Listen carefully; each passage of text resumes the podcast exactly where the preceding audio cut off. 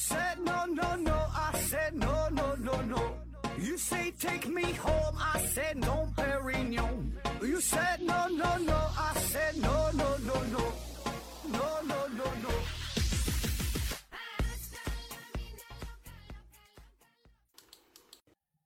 拼命探索不计后果，欢迎您收听思考盒子。本节目由喜马拉雅平台独家播出。呃，这期还是回答听友的问题。第一个问题，刘景不要回复了啊。提问说，盒子老师啊，给解释一下墨菲定律到底是什么意思？如果一件事情有变坏的可能，不管可能性有有多么小啊，总会发生。而在生活中，我并没有发现这种现象普遍存在。我理解啊，这不就是一种心理现象吗？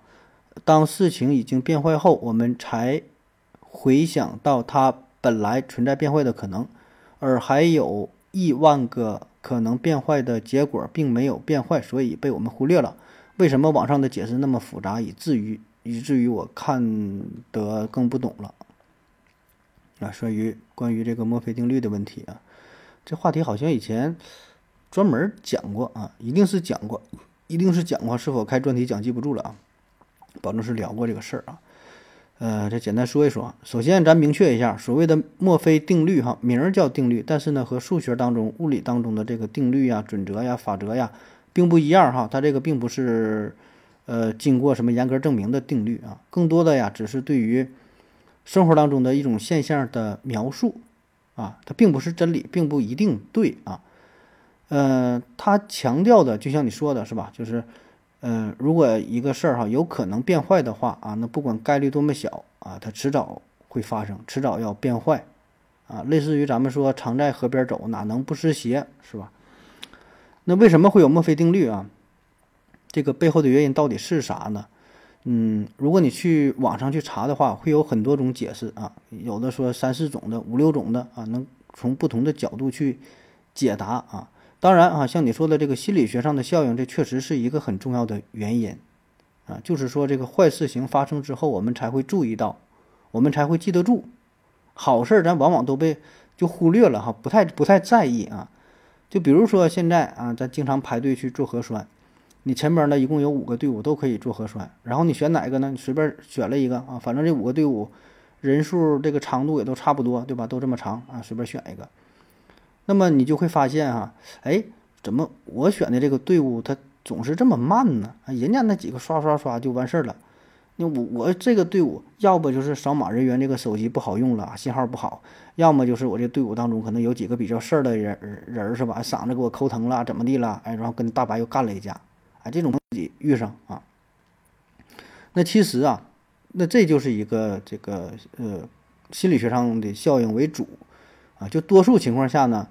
你选的队伍，嗯，不一定是最快的，但是呢，也不一定是最慢的，往往呢就是就是中间水平呗，对吧？有的时候可能是最快，有的可能有的时候是最慢，有的时候是处于中间的。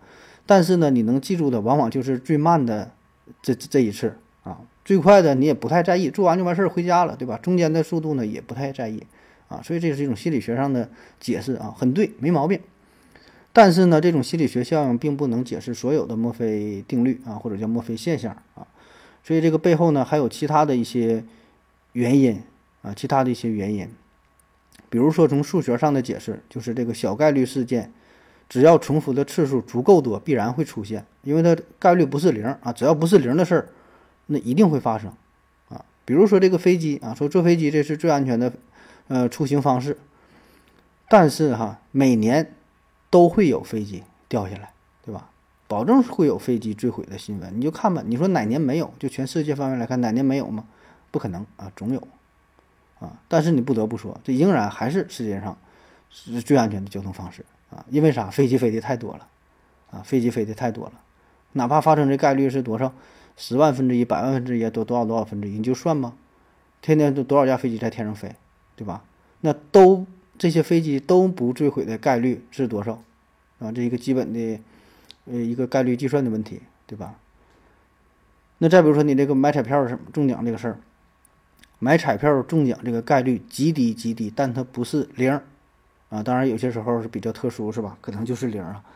咱说按正常从这个数学角度来分析，它不是零，啊啊，虽然很难发现不是零啊，那只要不是零了就行，那你就买，对吧？咱有钱。啊，咱坚持时间也长，对吧？每期我都买买它一万块钱，买十万块钱，我连续买，买一年，买十年，买一百年，买买一百万年。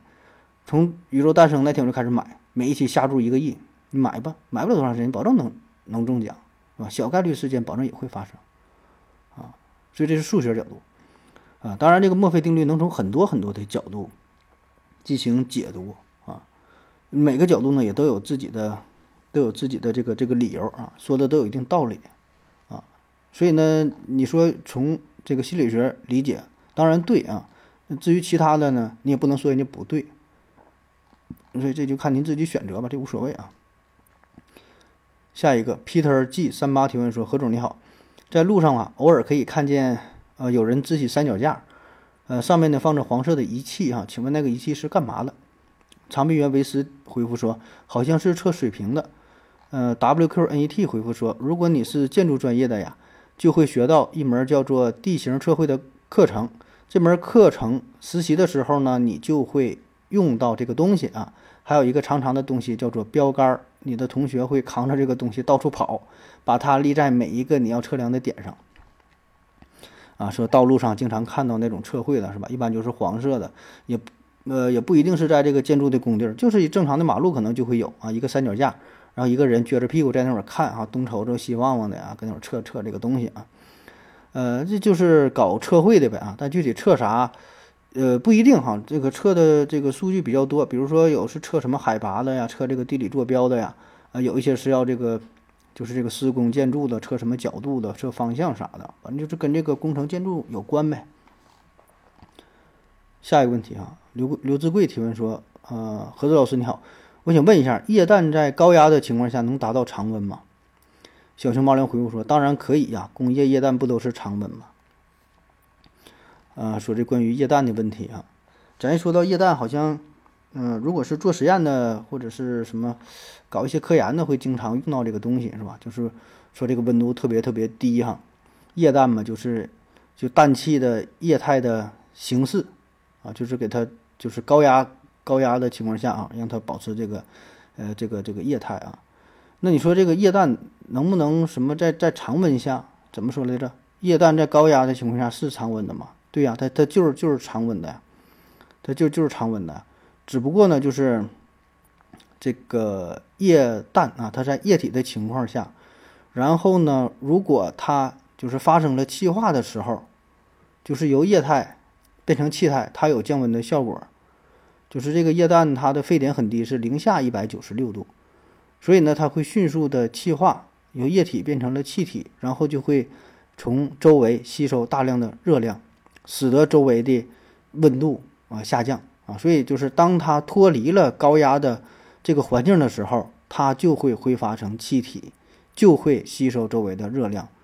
如果说它呃仍然是高压的情况下，你高压保存的情况下，那它就是常温的状态呀啊，你给它你给它打开之后啊，这个这个气压呃改变之后，那么它就开始显示出了这种降温的效果。但是之前它的温度就是常温，不知道说没说的明白啊？反正就是这么一个反应吧。它不反应之前，它就是高压状态，就是个液体，就是常温。下一个，石大江提问说：“嗯，何志哥哈，现在这个纸币的应用场景几乎消失了。那么我的小孩到了该给他零花钱的年纪，你说不给纸币的话，一个七八岁的孩子也不能直接给他手机建个账户啊？那孩子应该？”用怎样的方式啊，拥有支配一点点零花钱呢？啊，说这小孩比较小的时候是吧？怎么给他点钱，让他自己管理啊，自己花钱？嗯，我觉得呃两方面吧。第一个呢，就是说这个纸币仍然存在呀。你不也说了吗？这个纸币现在几乎是快要消失了，但仍然没消失啊，短时间内也不会消失。就是这个。嗯，不管是微信呐、支付宝啊，还是什么电子货币等等吧，这些支付方式非常的方便，但是这个纸币仍然会存在，而且很长时间之内它是不会取消的，啊，所以你仍然可以给孩子纸币，给他三块钱、五块钱、十块八块的，对吧？拿去花去，而且也没有任何地方敢拒收人民币，你就给他个五毛的、一毛的硬币，他也得收，谁要敢不收，马上打电话报警，OK。啊，这没人敢拒收人民币啊，呃，第二种方式呢，就是建一个手机账户也可以呀。你给他这个账户，这我不太了解，我不知道有没有什么儿童模式。我看现在很多就是一些 A P P 不都有这个青少年模式嘛？我感觉这个也也也可以有这种模式，就是嗯，比如说限制一个这个呃收支的最高的限额，比如说每天啊话费啊最多不能超过二十块钱，然后每天收就是。别人给他转账什么也不能超过多少钱，我觉得可以啊，有有这么一个限制也就完事儿了呗。然后让他账户上有五块钱，你自己安排好你想去买什么东西啊？这个方法我觉得还是有的。下一个东方如水提问说，呃，能谈谈知网吗？这个很贵吗？连中科院都用不起啊？说知网这个事儿是吧？这知网之前咱聊了，哎，对，在你这个问题是之前问的哈，之前聊到这个，嗯，世界三大期刊《科学》《自然》。还有这个细胞啊，嗯，中间呢已经是花了一定的篇幅聊这个知网这个事儿，是吧？确实很贵啊。嗯，今天咱再简单说一说，既然你问了，呃，最开始呢是源于一个新闻哈，闹得沸沸扬扬的，说这个中科院，中科院说这个知网收费太贵了哈，用不起了，说一年费用得干到几千万哈，就不用了。呃，包括说这北京大学还有其他一些高校吧，也都是发过公告，就说这个知网收费高啊，暂停使用啊。那么这个知网收费多贵哈？确实很贵啊，就是它对于这种大学呀，对于这种研究所，那个收费一年动辄是几百万上千万啊，确实一般也是承受不起。这这抢钱一样啊，对吧？抢钱一样，这啥也不干，我靠，一天就给你这玩意儿得干个干几千万啊。然后这个知网呢，它也不是知识的生产者啊，它只是一个知识的搬运工，相当于这个中间商赚差价。一边呢是收录各个什么教授啊、呃博士啊、院士啊什么的这些论文啊，另一边呢就是你想在这上面查论文、下载论文，你就得交钱啊啊。其实还有一个项目是这几年比较火的，就是论文查重。论文查重就是你这个论文。嗯，写的得跟别的论文不一样。你你虽然能可以引用啊，可以参考，但是你不能就是原封不动的拿来你你就照抄照搬是吧？这不行的，所以得查重。那你想查重的话，你就得看看我这个跟别人是不是一样，是不是能够匹配上是吧？那么这个操作就得收钱啊，啥都是要钱啊。这论文查重现在也是这几年吧，越来越火了啊。像我说实话，咱我毕业那阵儿。对这个要求不是特别高啊，或者说管理的不是特别严格啊，写差不多也就行了。现在呢是，嗯，本科生的比例是多少？百分之多少？百分之二三十？我不知道哈，具体不知道啊。硕士一个要求，博士反正就是你等级越高，这个重复率越低呗。博士可能比如说百分之五，对吧？硕士百分之十，反正就大概就这样。你得查，你想查，哎，还得在知网上掏钱啊。反正各种就是就是就是要钱啊，就是要钱啊。而且呢，人家也确实是很牛啊，做的，嗯，不说垄断吧，也差不多啊。所以很多时候也没有办法啊。那么学术界内部呢，这事儿也是闹了很多年了，大伙儿一直也是心生不满。说天下人苦知网久矣啊，那苦苦苦他久矣，但是没办法，人就牛逼就是权威，对吧？你爱用不用，你不用也有人用。所以就这样哈，凭借着知网在学术界的垄垄断地位啊，呃，在二零一一年的收益呢是四点五亿。而到了二零年，二零二零年收益达到了十一点六人民币啊，这保守估计啊，你就看吧，那人家都说这个什么知识付费哈，这玩意儿费劲不挣钱，你看看人家玩意儿整的，一年十多个亿啊，清清楚楚的，也不用干啥。然后咱们看看具体消费啊，那这个知网呢，它这个消费呃这个收费标准呢是不是不一样哈？主要呢是分为 to B 和 to C，就是一个普通消费者就个人的身份，还有一个呢就是这个商用啊，就是。呃，科研机构。那么你要是对于个人的话呀，你看我查的这个数据，这是之前的了，可能我不知道是是多长时间的了哈。反正呢，就是现在你看这个毕业生也多，对吧？本科生、硕士的、博士的越来越多。那你想写论文，你就得先去查论文，你得查文献，你得下载这些文献，对吧？你你说你自己写一篇文章，你不得先看十篇文章，看个。几十篇文章，然后才能写出自己的东西。你就是抄的话，你得有点素材去抄，是吧？所以呢，这你这一篇文章下来，你想写一个文章下来，你基本不花个几百块钱儿，你根本整不了啊。这内容从哪来？就得从网上下载啊，这是一块儿啊。然后还有刚才说的这个查重这一块儿啊，这一部分。那么这些这些呢，是对于个人来说，然后呢是对于机构来说啊，对于公司来说。那么对于公司呢，就是很多科研机构、很多的大学，还有刚才说像中科院啊，它呢都有这种官方的合作，就是跟知网谈呗，说我这个包年儿啊，我一年多钱，对吧？这种大的机构，也就是说，这个咱谈完之后啊，比如说咱中科院包年儿啊一千万，那么在咱中科院里边，那所有的这些科研人员，大伙儿呢都可以登录知网，随时就可以查，因为他们这种这个需求量是非常大的。对吧？你天天都得查这些东西，天天都得看这些最新的资料啊，所以会频繁的应用，就办一个包年的啊，随便去查。那我查到的数据，二零一七年底说，中国知网拥有的机构用户达到两万多家，两万多家，大学呀、医院呐、科研所啊，哎这些。然后个人注册用户呢是两千多万个。你说你就看吧，你这钱啊，能不挣钱吗？是吧？知识付费的天花板是吧？就也就做到这份上了啊。下一个问题，王长富提问说：“何子老师你好，请问呐，男足比十二输给了马来西亚，你怎么看？”呃，长臂猿维斯回复说：“男足输不是很正常吗？男足零比二、零比十二输给马来，这啥时候事儿啊？不知道啊，这真没咋听说呀。最近男足还有什么是大型的正规的国际赛事吗？不太知道啊。”下一个问题，杨黑一号改名东东福斯提问说：“为什么没有黑色的光？”长臂猿维斯回复说：“光可以让你看见东西，如果有颜色，就会，呃，遮挡你的视线啊，所以光都没有颜色。”刘景回复说：“颜色是特定光谱反射到人的眼睛，没有光谱反射到人的眼睛就是黑色。”啊，说没有黑色的光是吧？还有五彩斑斓的黑呢是吧？说这个，嗯，光这个事儿啊。没有黑色的光，我觉得这个就是一个人为定义的问题。首先，你定义什么是光，然后定义一下什么叫做黑色，对吧？什么叫做黑色？黑色的意思就是指没有光，对吧？它没有光啊，没有光呢，就它你既然已经这么定义了，那自然就是没有了，是吧？那就像你说这为什么这个糖，为什么糖它它不是咸的啊？为什么没有没有咸的糖，是吧？它它你定义的这个东西，它这个它这个东西，它它就是甜的东西，是吧？嗯，或者说这个黑色它根本它就不是一种颜色啊，就是咱经常说各种五颜六色呀什么，让你说颜色啊，红色、绿色、紫色、黑色、白色等等，哎，这么说其实不严谨。黑色严格来说它不是一种颜色，黑色跟咱通常说的红色、绿色、蓝色、黄色、紫色等等不一样，黑色不是颜色啊。什么叫黑呢？严格来说它就是不白。哎，你看咱这定义，黑就是不白，哎。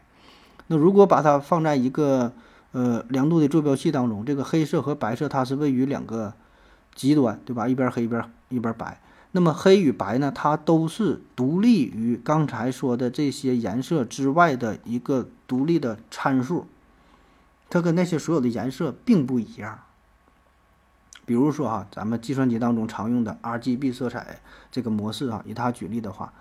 咱们电脑的显示器当中用的是标准的红、绿、蓝这三原色，然后呢，模拟出呃零到二百五十五不同强度的光，那么三种强弱光混合之后就会产生不同的颜色，啊，那么通过这个数值啊，咱就可以定义出理论上啊一个显示器啊，它是就是二五六乘二五六乘二五六等于多少？一六七七七二二幺六啊，这么多种颜色，对吧？就每一种嘛都有零到。二百五十五强弱不同程度，那不就是零再加不就是二百五十六个嘛，对吧？然后呢，三个相乘，啊，这也就是咱说的一千六百万色，哎，那么在这些颜色当中哈，如果三种颜色的数值都相等的话，就表现为这个颜色互相抵消了，就只存在亮度，啊，那么这个数值啊，二五五二五五二五五，这就是纯粹的白色，抵消了，什么没有了，就是纯粹的白。那么零零零。啊，那是这个三种组合就是纯粹的黑色。那也就是说，黑的本质它就是没有光，对吧？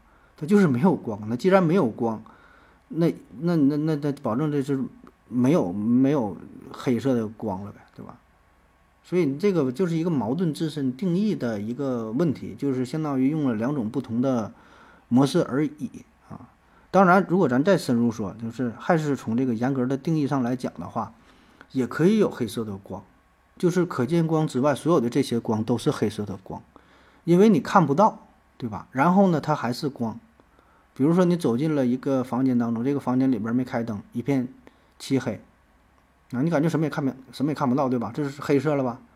但是房间当中有有红外线，吧？有红外线，那红外线就是一个黑色的光，它是黑色的，然后就你还没看，你还没看到，它还是一种光。就任何有温度的物体都会释放出这个红外线，对吧？红外线也是一种光，眼睛看不到，相当于黑色。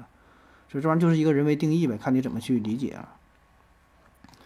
下一个问题，瞎说提问说，请教何子老师一个问题啊，为什么黑呃为什么白色的车，白色的车身上的这个鸟屎是黑色的，黑色的车身上的鸟屎是白色的啊？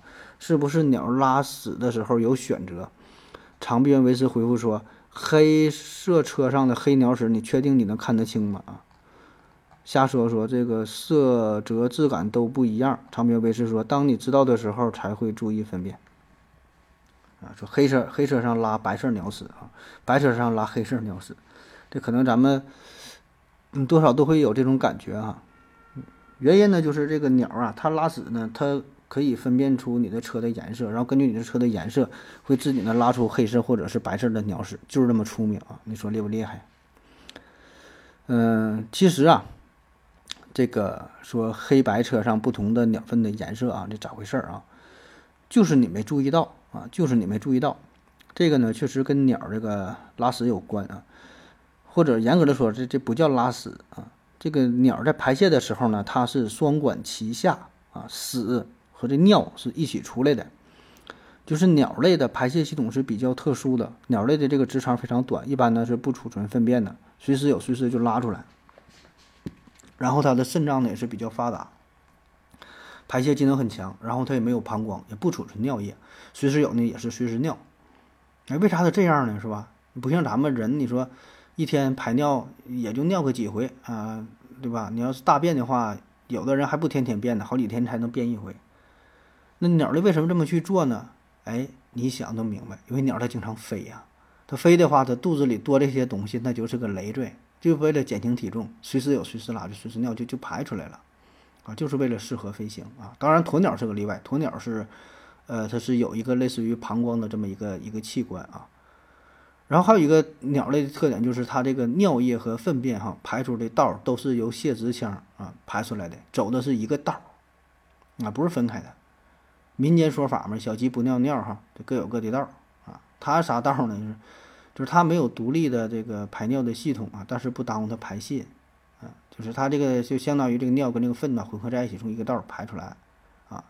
然后重点就来了啊，在它的这个排泄物当中，粪便的成分啊，它主要的颜色是呈黑色的，尿液的成分啊，主要呢是呈现出白色的，都是从这一个道排出来啊。那么这个东西哈，拉到你的车上之后，它会跟你的这个车啊很好的组合在一起，伪装在一起，对吧？它白色的便呢，跟你的跟这个白色的呃尿跟你的白色的车它就混合在一起。你不注意看是没有，你看到就是黑色，对吧？你黑色的车自然就看到的就是白色，啊，不信你可以买一个红色、绿色、其他彩色的车，啊，抓一只鸟，抓一个鸡，让上边在上边拉点，你试试啊，你就都能看出来。下一个问题啊，长篇维斯提问说：有时候不是正义不够啊，是自己不够强，被反击可能就没命了。所以啊，很多时候，呃，多有爱心的人也只是敢说说。这啥玩意儿？从哪冒出这么一句啊？不知道他是有什么感悟啊？可能说了这么一句啊。确实对，确实是啊，不是爱心不够，是咱身体不够硬啊。下一个问题啊，最后一个问题啊，诱惑八八八八提问说。嗯，杜贤技能啊，古已有之。那么，如何才能在现代办公室当中求得平衡，既挥洒，既挥洒自己的才能啊，又能收敛锋芒？感觉呀，涉及到社会学、心理学、处世哲学、职场博弈等等啊，想听听何总的解读和分析啊。嗯，说这个在职场当中哈，在办公室当中求得一种平衡，既能挥洒自己的。才华又能收敛锋芒啊，这个问题吧，这确实很难哈。嗯，因为你这个要求本身就是很矛盾的呀。你看你，嗯，还想施展自己的才华，那你施展自己的才华，那必然叫木秀于林啊，风必摧之。那你人人人怎么的嘞？反正你就是叫枪打出头鸟，对吧？你展露自己了，大伙儿必然想要整你。然后你说那些又想这个收敛锋芒啊，收敛锋芒，你不展露自己吧，别人又不了解你，对吧？别人不知道你有本事啊，所以这本身就是很矛盾的事儿啊。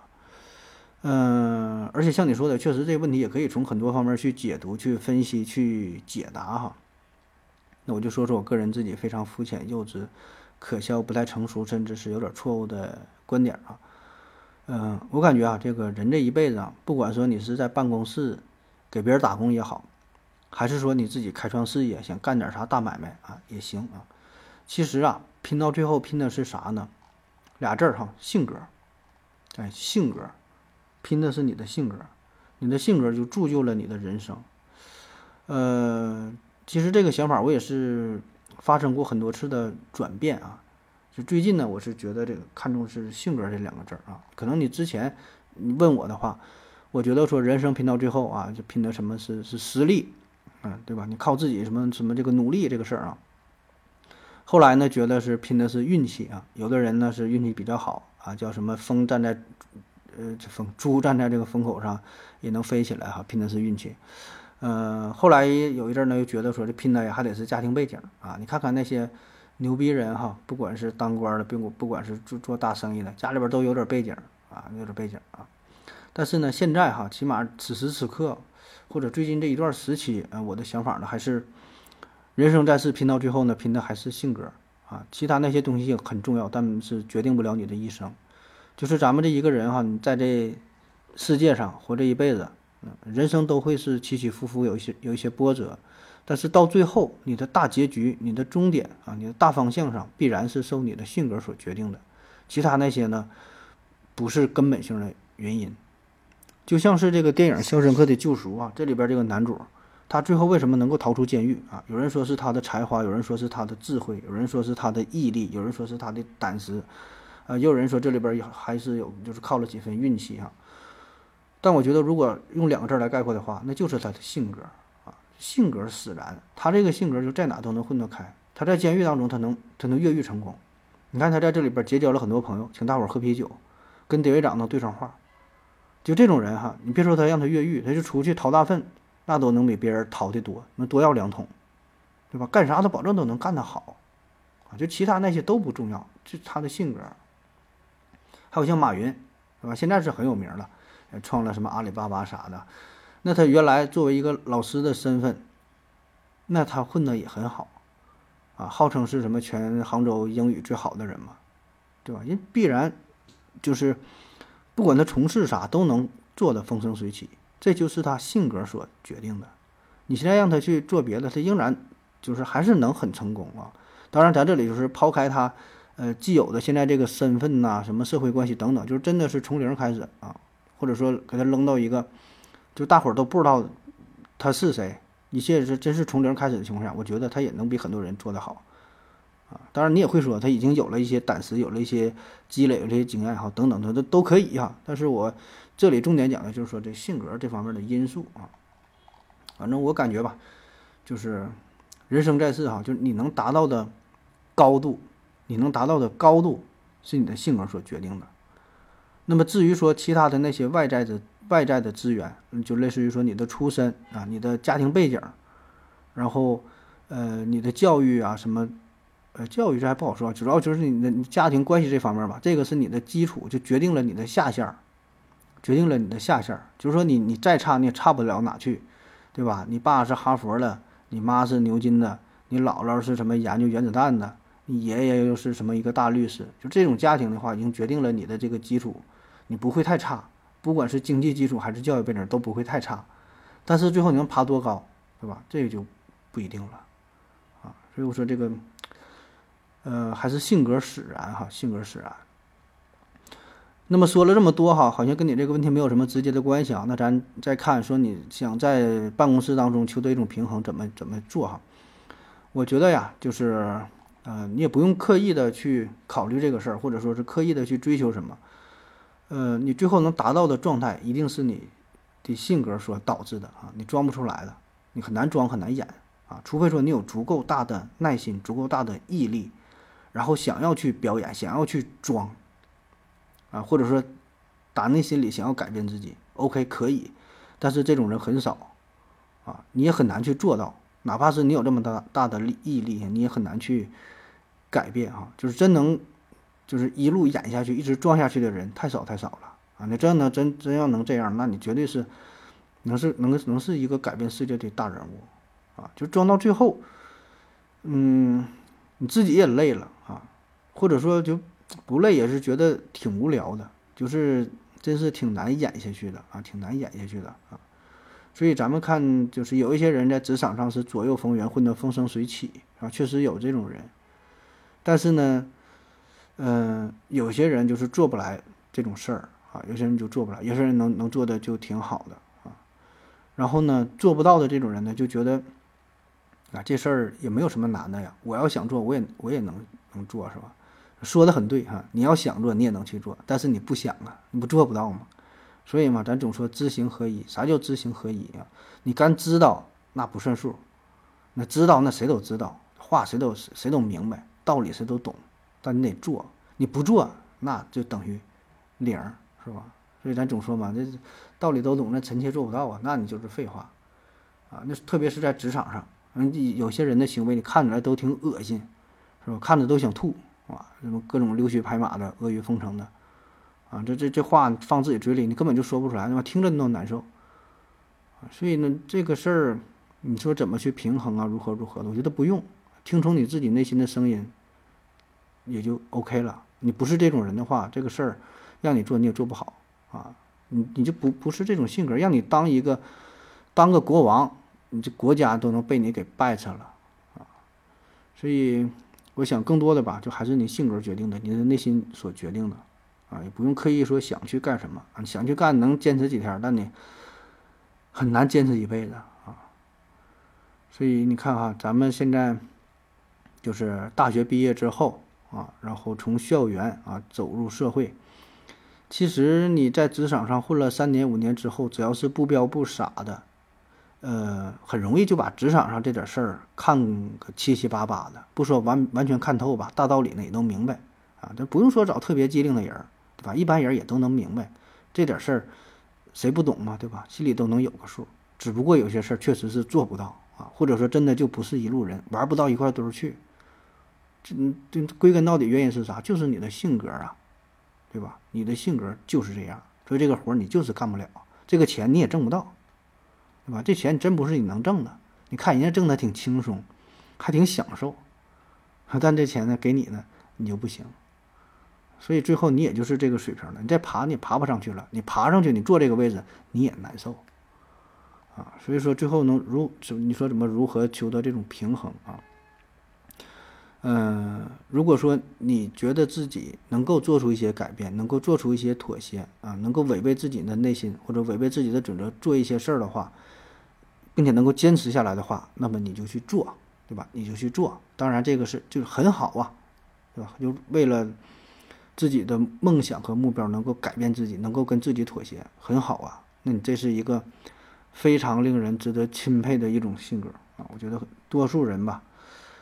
最后呢，还都是随着自己的性子哈，坚持不下去啊。所以我觉得最重要的还是改变自己的内心啊。如果你想做，就改变自己的性格。而剩下至于什么技术层面的事儿，这是最最简单的了啊。你说所谓的什么处事哲学呀，什么职场上的博弈呀，呃，为人处事的社交技巧啊，什么一些礼仪呀，这些太简单了，这是完全都是小事儿哈。稍微用心一看就能能明白。难的就是你的性格这两个字儿。好了，感谢各位收听，谢谢大家，再见。嘿，感谢您的聆听。如果你也想提问的话，请在喜马拉雅平台搜索“西西弗斯 FM”，在最新一期的节目下方留言即可。欢迎您的参与，我在这里等你哦。